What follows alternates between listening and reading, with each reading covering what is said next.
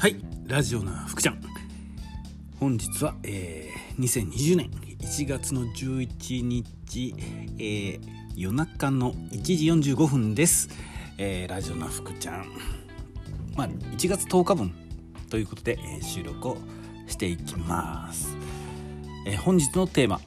仕事ができない人を育てる方法。どうしたらいいのか分かりません。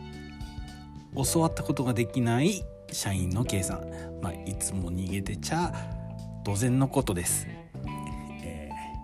ー、現在ですねうちのお店には、えー、正社員が2人います、えー、2人とも、えただの社員ではありません、えアルバイトのスタッフから昇格した正社員本当にねあのうちの店が大好きで働いてくれている。超生え抜きのスタッフですえ、そんな2人ですからとってもですねあの福ちゃん的にも力を入れて指導をしています。で、え、社員の計算、えー、2人のうちの1人の社員の計算ですね。社員の計算は、えー、面接そしてシフトの管理、えー、人配置作業分配まあ主にですねあのアルバイトのスタッフの、えー、面倒を見ることを今えー、になってもらってます。そういう業務についてすごく頑張っていただいているわけなんですけれどもこれはなかなか簡単な業務ではありません、まあ、どういうことかどういうことかというとまあねスタッフまあスタッフも人間です。ねえー、アルバイトの子まあ分かりやすく言うと学生さん、えー、歳前後の子たち、それぞれにですねもう考え方思考も、えー、今までどう育ってきてきたか経験もうんそれからねお家の環境とかね、えー、環境なんかも、まあ、人それぞれに違うわけです。もう異なります。なので、えー、何か一つの作業を教えるにしても、うん、できるとかできないっていうのはまあ人それぞれ。もうその子その子でやっぱ違います。うん、でもう本当にね何でも器用にできるよねってこう言えるようなあの1回見ただけでねもう何でもできちゃう本当にセンスのある天才的な子もいるんですよ。うん、でもうーんもうそろそろできるかななんてこう言いながらねあの10回20回教えなきゃいけないスタッフもねいるわけなんですよ。まあそういうスタッフはね、えー、大器晩成型。えー、覚えるのに時間かかるんですけど、えー、一回覚えると、まあ、ブレないんでそれはそれであのすごく、えー、価値のあるスタッフだというふうに僕は思ってるんですけどね。うん、でえー、教える側教える側です。教える側の前提としては、えー、教わる子。教わる子はできないのが当たり前。っていうことをこう認識しておかなければうまくいかないんですよ。うん、だから、えー、作業を教える時っていうのは、え、1回目まず1回目は見せるだけ。で2回目2回目はしっかりあの解説します説明します。事細かく、えー、教えます。で3回目で、えー、一緒にやってみます。まあ主に、えー、その教わる子が作業をしながら一緒にやってみる。4回目以降。4回目以降っていうのは、えー、完全にマスターするまで、えー、常にそばにいてチェックをしてあげる。これが、まあ、僕福ちゃん式の、えー、作業伝達術ですね、うん、もう一回言いますね。1回目は見せるだけ。2回目にしっかり解説します。3回目で、えー、一緒にやってみます。4回目以降は完全にマスターするまで、えー、横で必ずチェックを教える側の人がする。福ちゃん式の作業伝達術伝授術というですね、うん、で10年間ね僕はずっとこのやり方でこう教えてきてきてるんですけれどもうん OJT ねえー、仕事の中で、え、先輩のスタッフが、え新人スタッフとか後輩のスタッフに、まあ、教える状態の時っていうのはなぜか違うやり方をしてしまいます、うん、残念ながらね。なぜか、えー、僕の副ちゃん式の作業伝達とは違うやり方をしてしまうわけですよ、えー、先輩スタッフっていうのは僕が指導をしていることが多いのでどういうふうに習ってきたかっていうのをこう、まあ、大体把握しているはずなんですね。見てきているわけですから。でも、えー、いざ自分が教える段階に入っちゃうとなぜか同じ教え方ができない、ね、作業はできるけれども教えられるわけではない、うん。えー、名プレイヤーが名監督ではない。みたいなところとちょっと似てるかもしれないですね。うん、でまあ僕はねこうこういうふうにその先輩のスタッフ彼らに言います、えー、何度も何度も教わってまあ僕からですね何度も何度も店長から教わってようやくできるようになった自分を全部棚上げしてもう教えたからできます。とかってね1回であの結果求めたりとかあの子センスないです。とかってね、えー、できないことをその教わる側のスタッフのせいにしたりね。時々するわけです。たまにね。たまに。うん。まあなんでかっていうとセンスのある子っていうのはまあもちろん1回で、えー、どんどんどんどん、えー、できちゃうから誰が教えてもうん覚えることができちゃう優秀なスタッフたまにいます、うん、でもねあの大器晩成型の子も多いです、えー、分かるようになるまで何回も何回も、えー、時間をかけてやっていかないとわからない。である時パーンとこうね、えー、こういうことかと。急にあの腹に落ちる腑に落ちると言いますかね、えー、ひらめくというか、うん、そういう子もいますから、えー、やっぱりね辛抱強く待たなきゃいけないわけですよ。面倒見てあげなきゃいけない。なので、えー、僕の姿勢というか、まあ、うちの店のやり方としては、えー、教わる子ができない責任は教えた人にあるっていうのをまあルールにしています。うん、実際に実際にできない子がいたとしますねできない子で誰に教わったって僕聞きます。うん、まあ分か分かってあえて聞くんですけど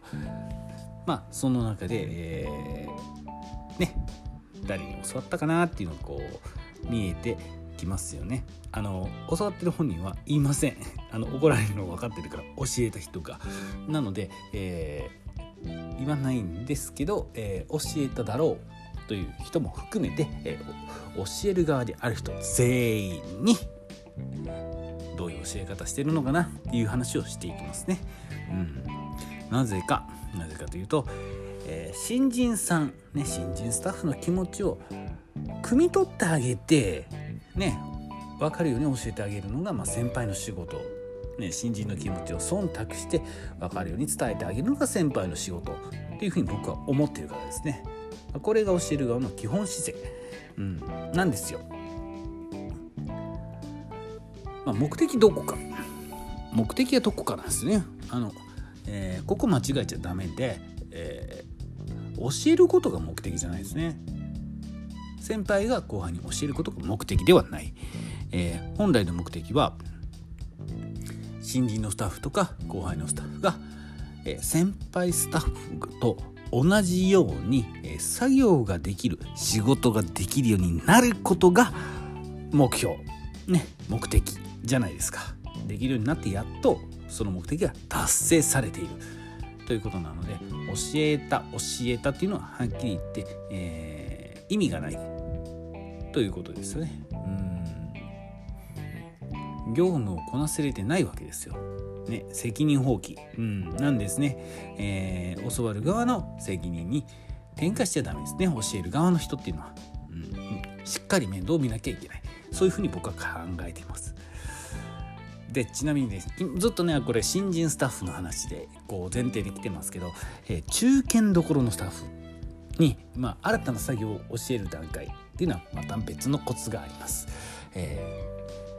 ー、今までねあのやらなくてよかった作業が、まあ、新たに増えていくわけです。覚えなきゃいけない。こういう場合っていうのは割とね抵抗されます。ね嫌がる。嫌がるんですよ、まあ、どんな風に言うか。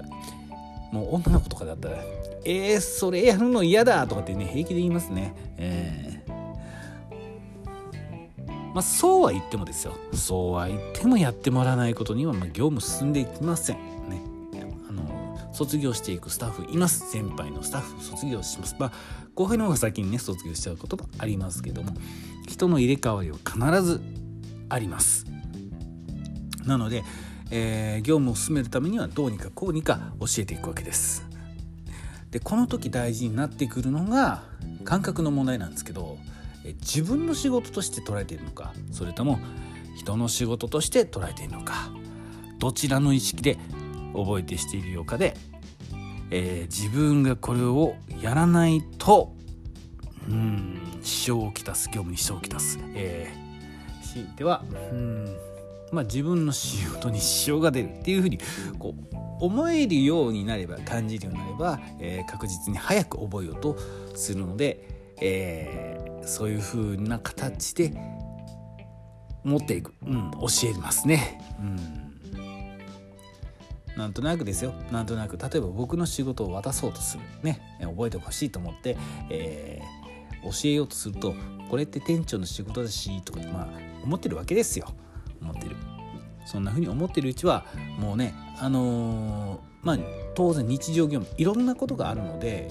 それをやろうとして理由をつけていろいろとね、あのー、理由をつけてやらなくて済むようにできなくもないわけなんですよ。ああ忙しかったですとかって言いながらね。だからどうするかっていうと今まで担当していた作業から外しちゃいます。ポジション外ね早い話が配置転換部署替えしちゃうわけですよ。あとはまあここから先もう一つありますね。あとはこれこれねこの作業ねもうあの店長は、えー、来週からやりません。なもんだよとかって言うわけですよ。えー、なんでですか？となりますよね。いやいやいやいや店長はね今度これとこれとこれしなきゃいけないから時間やっぱ作んなきゃいけない。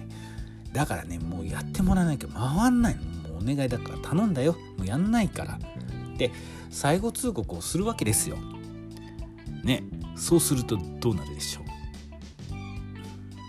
その中継スタッフは目の色を変えて必死で覚えます、えー、自分のことですからね。やらなきゃ終わんないわけですよ。だから自分のことだからやるしかない。ということで頑張って覚えます。目の色変えて必死で覚えてくれる。ねこういう風な流れになるんですけれども、えー最初に言った社員の計算計算ね、えー、あえてあえてなんですけど自分のことと他人のことまあ人事の違い、えー、仕事においてねをちょっと体験してもらいました、まあ、どういうことかっていうと、まあ、僕が、えー、以前直接、え、丁寧に教えた作業の一つ、え、毎日の鉄板の油油汚れ落としっていうのがあるんですけどこれってねあのまあ、長年ずっとずっと13年以上僕がやってきた作業なんですけどそれをねあのもう一人の社員さん F さんに普段はやってもらってます。で彼がたまたま休みの日ね大体いつも僕がやってました。まあ、それをねなんでかっていうと K さん教えてるんですよ、うん、覚えてねっていうふうに教えたんですけど K さんはいつもね忙しそうにしてました。やることまあもちろんたくさんありますね。お店の開店準備ね仕込みも開店準備いろいろあるんですけどで人材のね、あのー、管理もしてます。だから、えー、結構ね、まあ、実際大変なんですけどまあ自分がしなくても、えー、鉄板のきれいにする作業っていうのはまあいいだろうみたいな感じで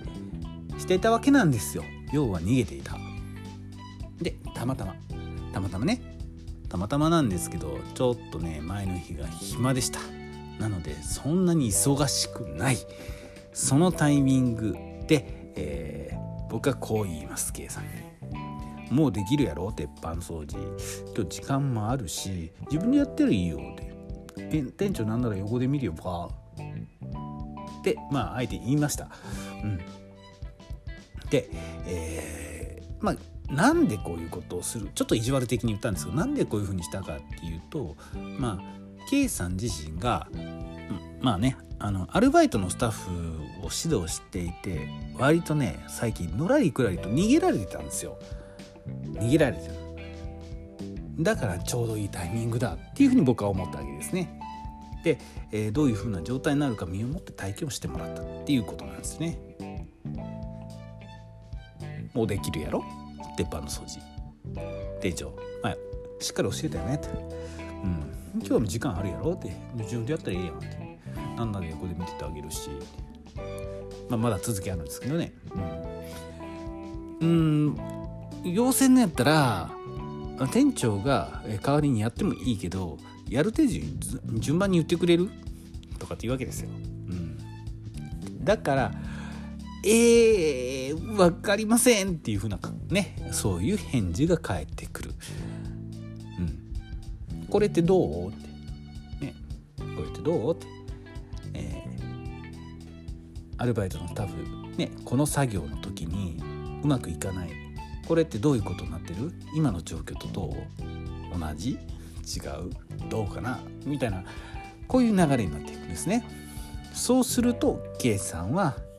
ああそういうことなんですねっていうふうにまあねあの自ら言ってで、えー、腑に落ちるわけなんですよ。ねまあ、やった